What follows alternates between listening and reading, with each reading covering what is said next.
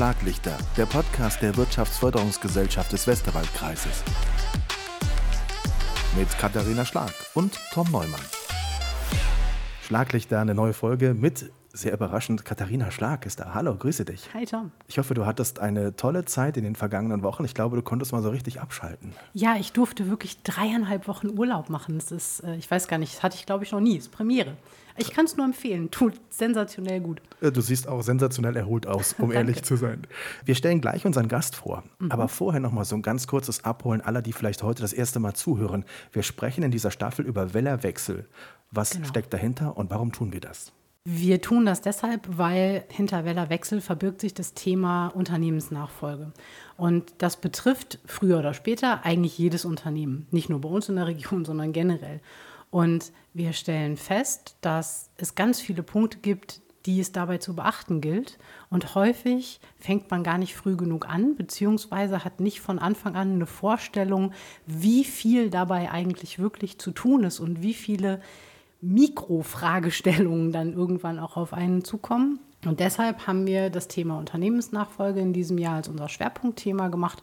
Und da liegt es natürlich nah, auch Gäste in den Podcast einzuladen, mit denen wir darüber reden können. Und unseren heutigen Gast, den habe ich schon seit Jahrzehnten im Küchenschrank stehen. Also so ein bisschen übersetzt, so um die Ecke gedacht. Frank Gente Johann ist bei uns. Hallo Frank, grüße dich. Hallo Tom. Warum Frank Katharina? Warum der Mann, der hinter dem Namen Römertopf steht seit einigen Jahren? Also zum einen, weil der Römertopf natürlich ein sensationelles Produkt aus dem Westerwald ist. Er ist hier geboren und von hier groß geworden und es weiß kaum jemand, dass er aus dem Westerwald kommt. Und ich persönlich muss sagen, ich bin ein bisschen stolz drauf, denn ich habe ihn auch ähnlich lange im Schrank und meine Mutter noch ein paar Jahre länger. Und es hat sich einfach sehr viel verändert und sehr viel getan. Ähm, der Römertopf hat sich sehr verändert, unter anderem unter Frank. Und deshalb habe ich gesagt, wir hatten bisher viele Gäste aus dem Bereich der familiären Nachfolge. Aber es gibt eben auch das Thema der externen Nachfolge. Und äh, da haben wir hier ein Beispiel, wo es aber darf ich sagen, auch ein bisschen familiär zuging. Also ich habe immer so von außen das Gefühl, es war schon viel harmonisch. Also dafür, dass es eine externe Nachfolge war, war einfach eine ganz enge Abstimmung auch mit dem Vorgänger da, glaube ich. Und man hat auch viel voneinander gelernt, oder? Das ist durchaus korrekt, Katharina. Mhm. Ähm, mein Vorgänger ist mittlerweile ein sehr, sehr guter Freund von mir geworden, steht mir nach wie vor mit Rat und Tat zur Seite. Also äh, dein Eindruck ist richtig, es ist wirklich dann ins familiäre übergegangen. Ja. Mhm. Faszinierend. Wir sprechen gleich noch über mehr Details, steigen immer ein mit einem Zitat, das der Gast uns mitbringt. Und das lautet heute, wer etwas will, findet einen Weg, wer etwas nicht will, findet einen Grund. Frank, warum dieses Zitat? Ähm, ich komme aus großen Konzernen, bei denen ich Jahrzehnte gearbeitet habe. Und jetzt bin ich ein Mensch, ich möchte eben gerne Dinge verändern, vor allen Dingen, wenn ich natürlich davon fest überzeugt bin. Ich glaube, ich habe da immer eine ganz gute Energie am Start. Ähm, und ja, wenn du in einem großen Konzern arbeitest und du machst dann da einen Vorschlag, dann wird das nicht umgesetzt. Dann geht das erstmal in diverse Gremien. Dann gibt es Leute, die eben ja, Gründe suchen, um das nicht umzusetzen, weil jede Umsetzung, jede Veränderung macht Arbeit, ja, birgt Risiken, auch klar, ja. Ähm, diese Entscheidungen, die dann eben da getroffen werden in diesen Gremien, werden von Menschen getroffen. Ich will das nicht pauschalieren, aber bei mir war es halt so. Ich habe es halt sehr oft erlebt. Ähm, werden von Menschen getroffen, die eigentlich keine Ahnung von dem normalen Tagesgeschäft haben, die mhm. vielleicht noch nie einen Kunden gesehen haben. Und ich komme eben aus dem Bereich Marketing und Vertrieb. Und da war ich halt felsenfest davon überzeugt, von Vorschlag X, den müssen wir umsetzen zum Wohle des Unternehmens. Und dann habe ich mich oft gefühlt, äh, ja, wie, wie, das Übliche im Kampf gegen die Windmühlen, ja. Mhm. So, der Ritter von der traurigen Gestalt. Und da hatte ich dann irgendwann keine Lust mehr drauf. Und dementsprechend äh, bin ich dann eben in den äh, Bereich gegangen, wer etwas will, der, der findet einen Weg. Und das war mehr oder weniger auch Zufall, aber ich hatte das schon lange im Hinterkopf. Und so kam ich dann nach vielen, vielen äh, Ups und Downs äh, dazu, die Firma Römertopf übernehmen zu können sehr spannende Geschichte. Und wenn man ein bisschen schaut in deiner Vita, du warst unter anderem bei einem Unternehmen, ich hätte mir gewünscht, du hättest diesen Werbespot, diesen Werbeslogan irgendwie verhindert. Weißt du, was ich meine? Nein. Black und Decker? Ach so, ja. Ach, das war schon. so weit zurück bist du in meine Vita gegangen. Aber das war schon nervig, oder? Aber es ist aber auch im, äh, drin geblieben im Gedächtnis, ne? Dieses genau. Black und Decker, Black und Decker. Genau, das war ja, genau. Äh, das habe ich ganz oft gehört früher. Es gibt einen berühmten Hersteller von Müsli. Ich will den Namen natürlich jetzt nicht nennen. Der nervt mich auch immer, wenn ich die Werbung höre, aber du weißt sofort, wer es ist. Ja, und ähnlich war damals dieser Slogan von Black und Decker. Ähm, Black Decker hatte damals einen Bekanntheitsgrad von 95 Prozent. Der war bekannter, der Name Black Decker, als der damalige Bundeskanzler. Ja. Unglaublich. Also so hat der sich eben reingedrillt in die Köpfe der Verbraucher und dementsprechend war es dann natürlich auch der Bekanntheitsgrad, der die Marke weitergetrieben hat. Das sieht heute ganz anders aus. Ja. Katharina, jemand, der in Konzernen unterwegs ist, der biegt ganz selten nochmal ab, habe ich das Gefühl und sagt, ach nee, vielleicht doch ein anderer Weg, weil in der Struktur einmal drinne sind ganz viele ja darauf erpicht, es vielleicht bis nach oben zu schaffen, bis an den Punkt zu schaffen, wo man wirklich entscheiden darf. Findest du das interessant, den Weg, oder ist dir das schon öfters begegnet? Mm, der Weg ist sehr spannend, aber wir erleben das tatsächlich häufiger bei eben genau diesem Menschenschlag, bei den Menschen, die was entscheiden wollen, die was gestalten wollen. Weil der Weg in den Konzernen bis ganz nach oben ist häufig nicht so einfach und hat auch da wieder relativ viel mit Netzwerken zu tun und die Positionen an der Spitze sind halt begrenzt. Also die Positionen, an denen ich wirklich was zu sagen habe und gestalten kann, das sind nicht so wahnsinnig viele in einem Konzern. Und das ist das, was wir zum Beispiel unseren Studierenden auch immer bei den Exkursionen sagen. Es gibt auch Vorteile in der Konzernarbeit. Das will ich überhaupt nicht absprechen. Die Frage ist einfach, was ich will und wie ich arbeiten möchte. Und wenn ich zum Beispiel eine Schraube perfektionieren will, bis ich daran nichts besser machen kann, dann ist Konzern keine schlechte Idee. Wenn ich jemand bin, der größer denken möchte und der Dinge selber gestalten und umsetzen möchte, dann bin ich im Mittelstand definitiv besser aufgehoben. Und ich möchte das überhaupt nicht werten pro Konzern oder pro Mittelstand, sondern die entscheidende Frage ist, was will ich und wie will und kann ich gut arbeiten und wie bringe ich Leistung. Und da ist einfach jeder auch ein bisschen anders. Kurze Pause, die WFG-Likes. Grüne Welle, der Nachhaltigkeitspreis des Westerwaldkreises, wird in diesem Jahr erstmalig verliehen. Bis zum 19. August können noch Projekte eingereicht werden. Mehr Infos unter wfg-ww.de. Frank, wie hast du den Römertopf gefunden oder wie hat der Römertopf dich gefunden? naja, ich äh, war arbeitslos, das erste Mal in meinem Leben. Mhm. Das war im, äh, ab 1.11.2016. Und äh, meine Frau ist noch analog unterwegs. Ähm, sie liest noch die Tageszeitung. Und wir sitzen samstags morgens beim Frühstück. Und ähm, ich war natürlich dauernd auf der Suche nach neuen Jobs, war in der Branche natürlich, in der ich auch jetzt schon seit Anfang 2006 unterwegs bin, natürlich dauernd in Gesprächen und äh, hatte dann eben immer dieses Thema: Mensch, willst du jetzt wirklich wieder in so einen großen Konzern? Willst du da wirklich wieder arbeiten und dann wieder gegen Windmühlen kämpfen, ja, wie Don Quixote? Und dann ja, schiebt mir meine Frau auf einmal eine Annonce rüber. Und da stand dann drin, ein Unternehmen aus der Haushaltswarenbranche steht zum Verkauf. Standen noch ein paar Zahlen drin, die übrigens alle falsch waren. äh, es war auch der Name nicht genannt. Ja, dann habe ich gesagt, Schatz, ähm, ich stehe jetzt mal auf vom Frühstückstisch. Es war unhöflich, aber ich muss jetzt hier die Unterlagen hinschicken. Es geht nicht anders. Habe dann ja sowas wie einen kompletten Lebenslauf, den hatte ich ja eh gerade frisch gemacht, dahin geschickt. Ähm, gleichzeitig stand dann auch schon dabei, welche Ideen ich habe zum Thema Standortpolitik, zum Thema Personalpolitik, ähm, Unternehmensführung. Also der wollte dann schon ein paar konkrete Infos haben. Dann habe ich das hingeschickt. Dann kam erstmal eine Verschwiegenheitserklärung. Das lief über einen MA. Berater, der das Ganze gemanagt hat. Ja, dann musste ich das sozusagen mit Blut unterschreiben, dass ich da ja nicht sage, wer das ist. Und erst dann, dann musste ich noch ein Letter of Intent abgeben, also ganz klar, dass ich das auch wirklich will. Ja, mhm. Und dann kam eben endlich das Dossier und dann wusste ich, dass es der Römertopf ist. Und äh, da bin ich dann wirklich mal rückwärts umgefallen. Weil? Naja, ähm, ich bin 2013 nach Ansbach-Baumbach gezogen und äh, bin lange Jahre vorher, also ich bin immer montags morgens um fünf losgefahren, äh, war freitags abends, wenn ich Glück hatte, um 20 Uhr wieder zu Hause, weil ich halt eben nochmal als Marketing- und Vertriebsleiter nur unterwegs war. Ich äh, habe 85.000 Kilometer im Jahr gefahren und mit dem Auto, dann kommen da Flüge und, und Zugfahrten und alles noch dazu. Und jetzt habe ich 800 Meter auf die Arbeit. Das ist ein komplett anderes äh, Lebensgefühl. Ja? Mhm. Ganz anderes. Äh, äh Work-Life-Balance ist eigentlich ein Wort, was ich nicht so mag, weil äh, wenn du dich selbstständig machst, dann ist Life erstmal weiter hinten anzusiedeln, dann kommt erstmal Work.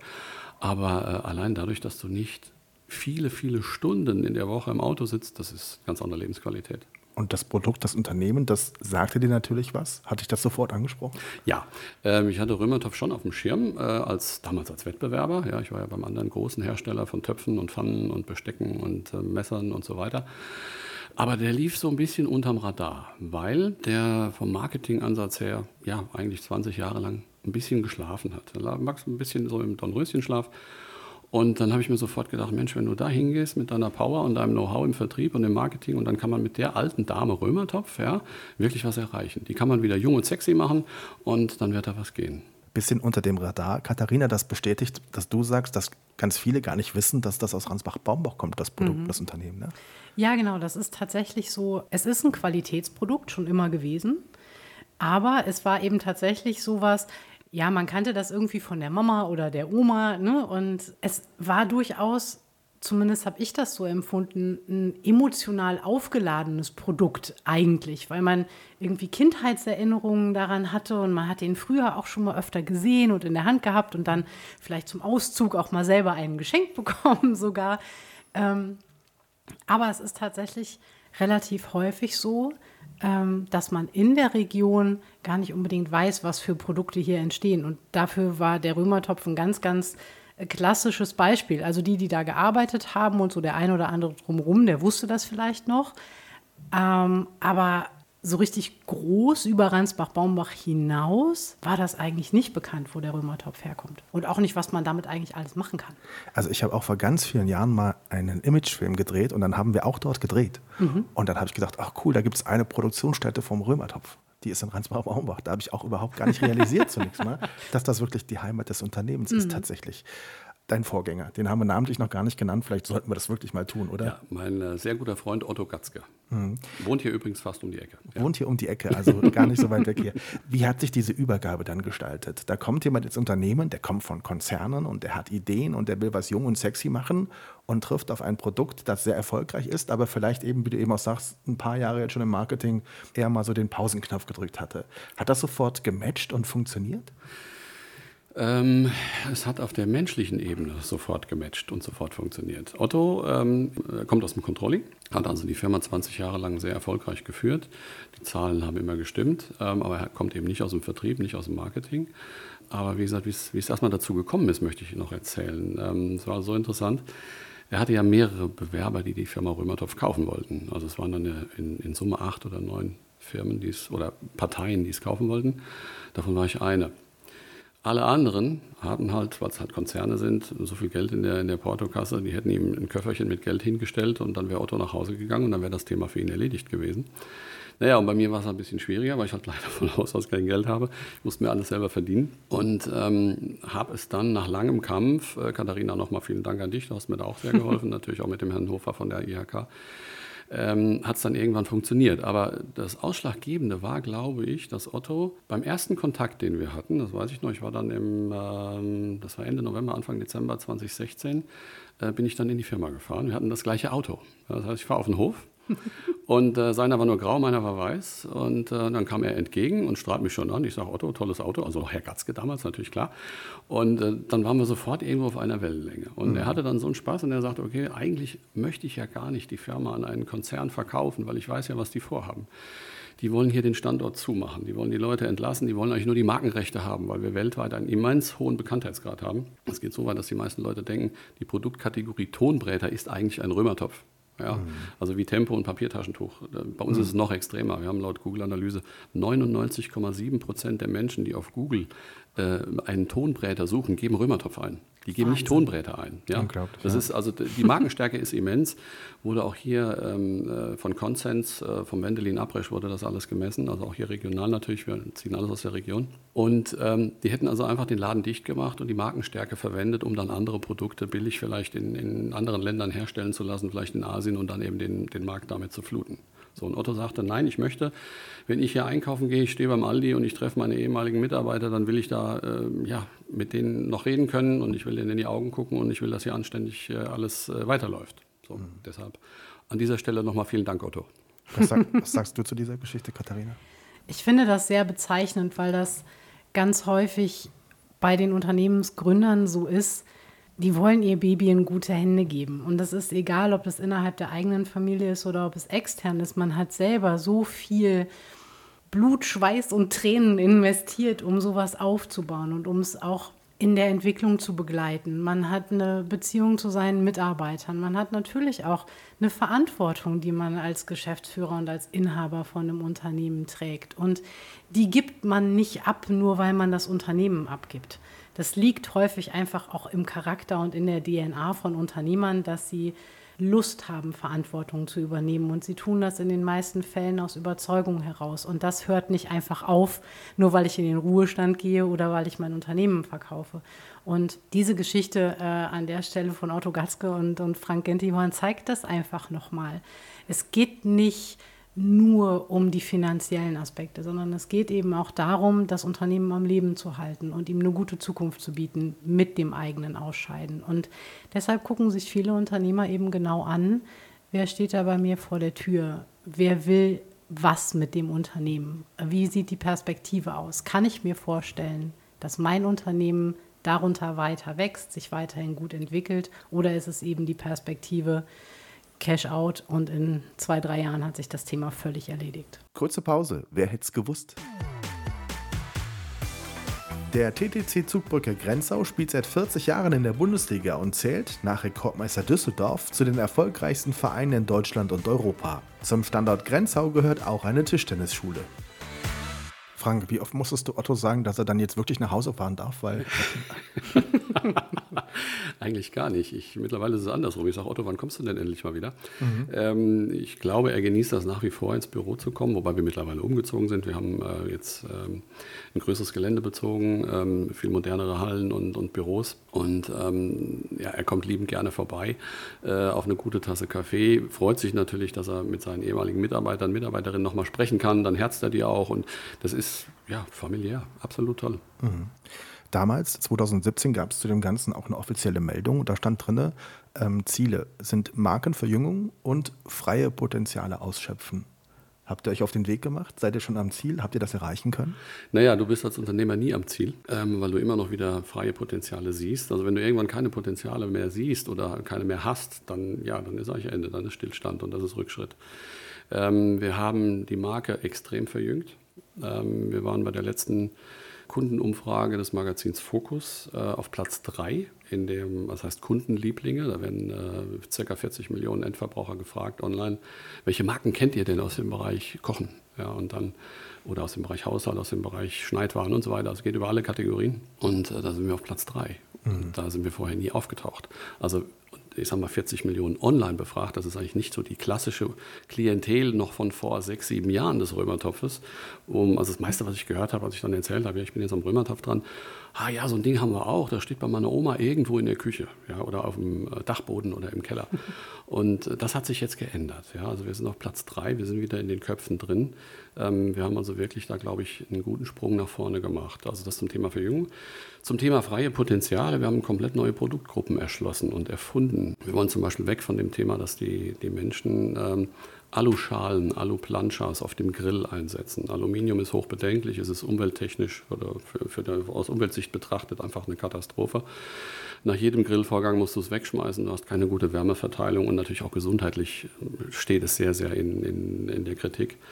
Ähm, und das haben wir aus einer neuen Keramik, die komplett temperaturschockbeständig ist, mit natürlich einer entsprechenden Glasur. Das haben wir alles selbst entwickelt. Mit unseren Partnern haben wir eine komplette Produktlinie neu im Markt lanciert mit Hilfe von Johann Lafer, äh, auch ein, mhm. ein, ja, kann fast schon sagen, Freund von mir, da bin ich sehr stolz drauf.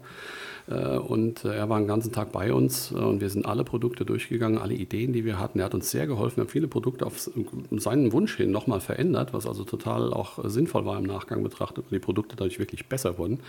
Der Gebrauchsnutzen ist besser geworden. Also wir haben mittlerweile elf Produkte, die man auf dem Grill einsetzen kann. Darüber hinaus haben wir dann noch mit zwei Designern, zwei Studenten, die haben in Eindhoven an der Designakademie ihren Master gemacht mit einem Produkt, was wir zusammen entwickelt haben. Das ist eine Idee aus Afrika, der sogenannte Brick. Ähm, das haben die Jungs mitgebracht, die waren da drei Monate in einem Dorf und haben dann mit den Einwohnern zusammen Ziegelsteine gebrannt. Die haben den Boden, den Lehm genommen, mit Wasser und mit Stroh vermengt und haben das dann in so Gitter gegossen, diese ja, Pampe kann man sagen. Und als es dann getrocknet ist, haben die daraus einen riesen Ofen gebaut, haben das gebrannt, drei Tage lang. Und so haben die, die Ziegel gebrannt. Und dann wurden eben diese Ziegel genommen, da wurde ein Haus mitgebaut.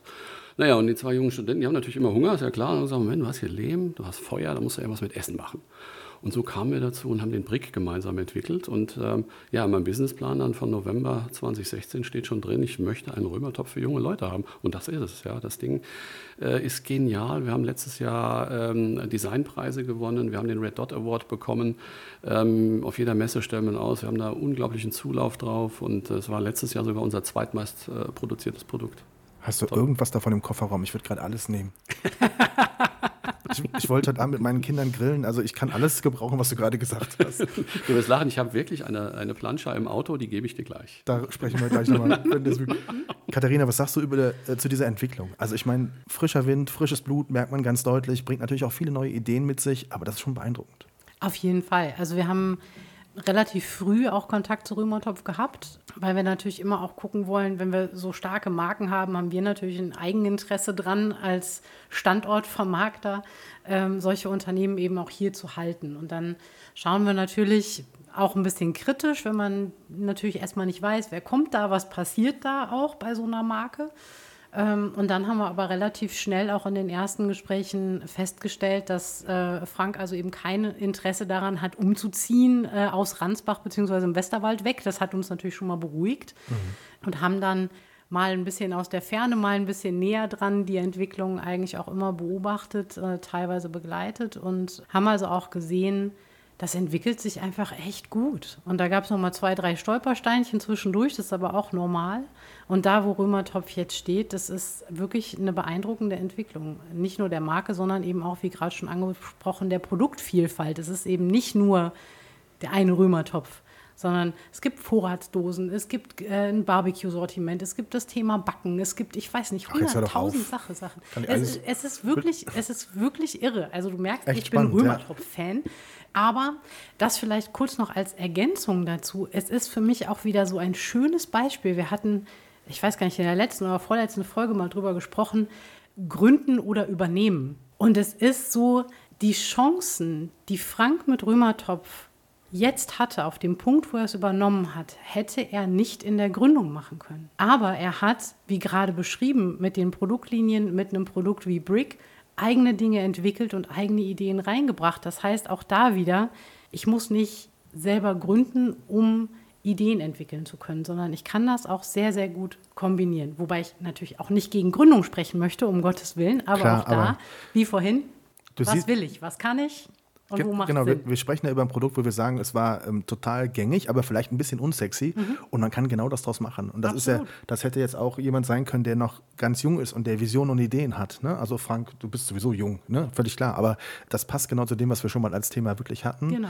Manchmal kann man auch bei einer Übernahme auch sehr viel selbst kreativ auch dazu steuern. Frank, du hast 2017 übernommen. Da war Corona noch ein Getränk. Und die Energiekrise, die gerade auf uns zukommt, die gab es in der Form auch noch nicht. Würdest du heute das Gleiche wieder tun? Ja, aber anders. Aber das würdest du, glaube ich, immer machen, egal was du machst, weil wenn du dann äh, nach ein paar Jahren weißt, was alles in der Zeit passiert ist und äh, welche Stolpersteine, Katharina hat es ja eben angesprochen, dann auf dich zurollen, dann kannst du denen vielleicht besser ausweichen. Ja, aber mich hat es dann wirklich manchmal komplett umgehauen. Also, ja, das Thema Corona, gut. Ähm, ich weiß, dass unsere Branche nicht nur krisenresistent ist, also die Haushaltswarenbranche, Kochen ist einfach mega in, Grillen ist mega in, Backen ist mega in. Äh, wir sind nicht nur krisenresistent, wir profitieren sogar davon. Mhm. Weil die Menschen einfach, ähm, das habe ich 2008 erlebt, bei der Lehman-Krise 2009 und dann eben auch 2020 wieder mit Corona, ähm, die Menschen sind erstmal in einer Schockstarre. So, das heißt, oh Gott, was kommt da jetzt auf uns zu? Was passiert? Wir haben Angst. Ja, Angst ist ganz furchtbar. Dann passiert erstmal zwei Monate gar nichts. Das müssen die Menschen erstmal verarbeiten. Und danach ist natürlich dann der Fall, oh, wir müssen Geld sparen. So, und dann ist äh, das Erste, was du dann machst, du verzichtest auf unnötigen Konsum. Also du verzichtest vielleicht auf den Kauf eines neuen Autos, das schiebst du erstmal ein bisschen, weil das alte tut es ja doch noch. Du gehst nicht mehr zweimal die Woche ins Restaurant, du gehst vielleicht noch zweimal im Monat ins Restaurant. Bei Corona war es ja natürlich dann noch anders, die Restaurants waren ja leider geschlossen. Und ähm, das, das hilft natürlich unserer Branche, ja, wenn es natürlich auch total blöd für die Hotellerie und Gastronomie ist. Also die Menschen haben sich dann massiv auf alles, was Kochen, Grillen, Backen und so weiter heißt, gestürzt und haben dadurch auch wieder einfach gemerkt, oh, wenn ich zu Hause selber ein Brot backe, Das schmeckt anders, als wenn ich es von einer Großbäckerei kaufe. Der Duft allein, wenn ich den Backofen aufmache, das ist ein komplett anderes Gefühl. Das erinnert dann auch, also mich zum Beispiel wieder an meine Kindheit, wenn meine Mutter oder meine Oma was gebacken haben. Und ich glaube, diese Heimeligkeit, äh, natürlich auch mit dem Trend Cocooning, das spielt dann alles ineinander, ähm, davon profitieren wir jetzt auch wieder, weil die Menschen einfach gemerkt haben, ich kann selber Brot backen, ich kann selber einen tollen Braten machen, ich kann selber einen tollen Gemüseauflauf machen, ich kann wunderbar auf dem Grill grillen, das schmeckt einfach toll, das schmeckt besser, äh, wenn ich mir ein Hähnchen auf dem Grill mache, als wenn ich hier eins von diesen Hähnchenautos kaufe, wo, wo der Geier eben schon, ich weiß nicht, äh, wie viele Flugstunden hat und äh, da schon stundenlang auf, auf dem Drehrost liegt. Ja. Machst du dir heute schon Gedanken über deine Nachfolge? Natürlich, äh, ich bin 57 gerade geworden und natürlich läuft das schon. Äh, ich habe noch einen Gesellschafter, der von Anfang an mit dabei war und dessen Sohn ähm, hat jetzt am 1.7. schon angefangen und er arbeitet sich gerade ein äh, und ich glaube, dass er dann in vielleicht drei, vier, fünf, sechs, sieben Jahren, das muss man dann sehen, die Firma komplett übernehmen kann. Klingt so, als ob du vor der Zukunft keine Sorgen hast? Oder hast du doch Sorgen, aber du sagst, das sind Herausforderungen, die wir stemmen können? Ähm, Sorgen habe ich im Moment ähm, mit dem Krieg in der Ukraine. Mhm. Das hat uns ähm, leider richtig ins Kontor geknallt. Wir haben ja, die letzten fünf Jahre jedes Jahr ein hohes zweistelliges Wachstum hingelegt. Wir haben die Umsätze nahezu verdreifacht gegenüber früher. Ähm, hatten dieses Jahr auch einen Sensationsjanuar, den stärksten Januar, äh, in, ich glaube in der Firmengeschichte, also zumindest solange wir die Daten zurück haben. Und dann wirklich ab 24. Februar ist es komplett eingebrochen. Also mhm. da arbeiten wir jetzt gerade dran, da müssen wir jetzt noch durch. Wir merken aber Gott sei Dank in den letzten zwei Wochen, dass die Auftragseingänge stark anziehen. Mhm. Also das ist ein besonderer Effekt. Ich sagte eingangs, ähm, dass so eine Krise eigentlich mal zwei Monate in unserer Branche durchschlägt. Danach geht es eben ins Gegenteil. Das ist hier nicht so. Warum? Weil wir vorher eben Corona hatten. Das heißt, die Menschen waren zwei, zweieinhalb Jahre lang, ich sag mal, eingesperrt im Homeoffice oder sie durften ja gar nicht raus. Ja. Und Jetzt haben die einfach den Drang, Mensch, ich will jetzt mal wieder in Urlaub fahren, ich will mal wieder ins Restaurant. Und dann kommt natürlich auch das tolle Wetter noch dazu. Jetzt stellt sich keiner in die Küche oder vielleicht auch zu Hause an den Grill, wenn es eh schon so heiß ist auf dem Balkon. Das heißt, die gehen jetzt essen. Und deshalb dauert das jetzt gerade ein bisschen länger. Also ähm, wir haben es jetzt, der März war der erste schlechte Monat, ja, jetzt haben wir Juli. Und äh, ab September haben wir aber wieder so einen Auftragseingang, dass wir dann wirklich wieder gut dastehen Ende des Jahres. Also das werden wir wieder vielleicht nicht aufholen in diesem Jahr, aber wir werden auf jeden Fall ähm, wieder in den grünen Bereich kommen. Mhm. Wellerwechsel ist unser Thema, liebe Katharina Schlag. Zum Abschluss, ist das ein Mutmacher, was da passiert ist mit Römertopf?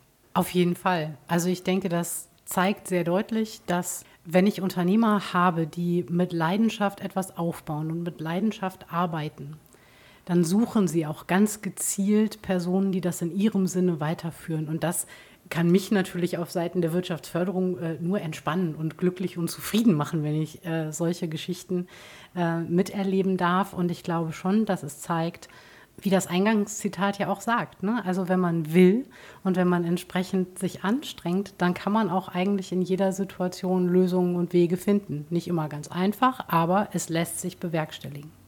Ein sehr schönes Schlusswort. Dankeschön, Frank Gente-Johann vom Römertopf. Das war sehr, sehr spannend. Dankeschön, liebe Katharina Schlag. Wir müssen jetzt Schluss machen. Es geht jetzt noch um die Produkte, die ihr dabei habt. Ja, ja, ja. Die wir noch verteilen. Ich habe das Vielen verstanden. Dank. Es hat sehr viel Spaß gemacht. Danke euch.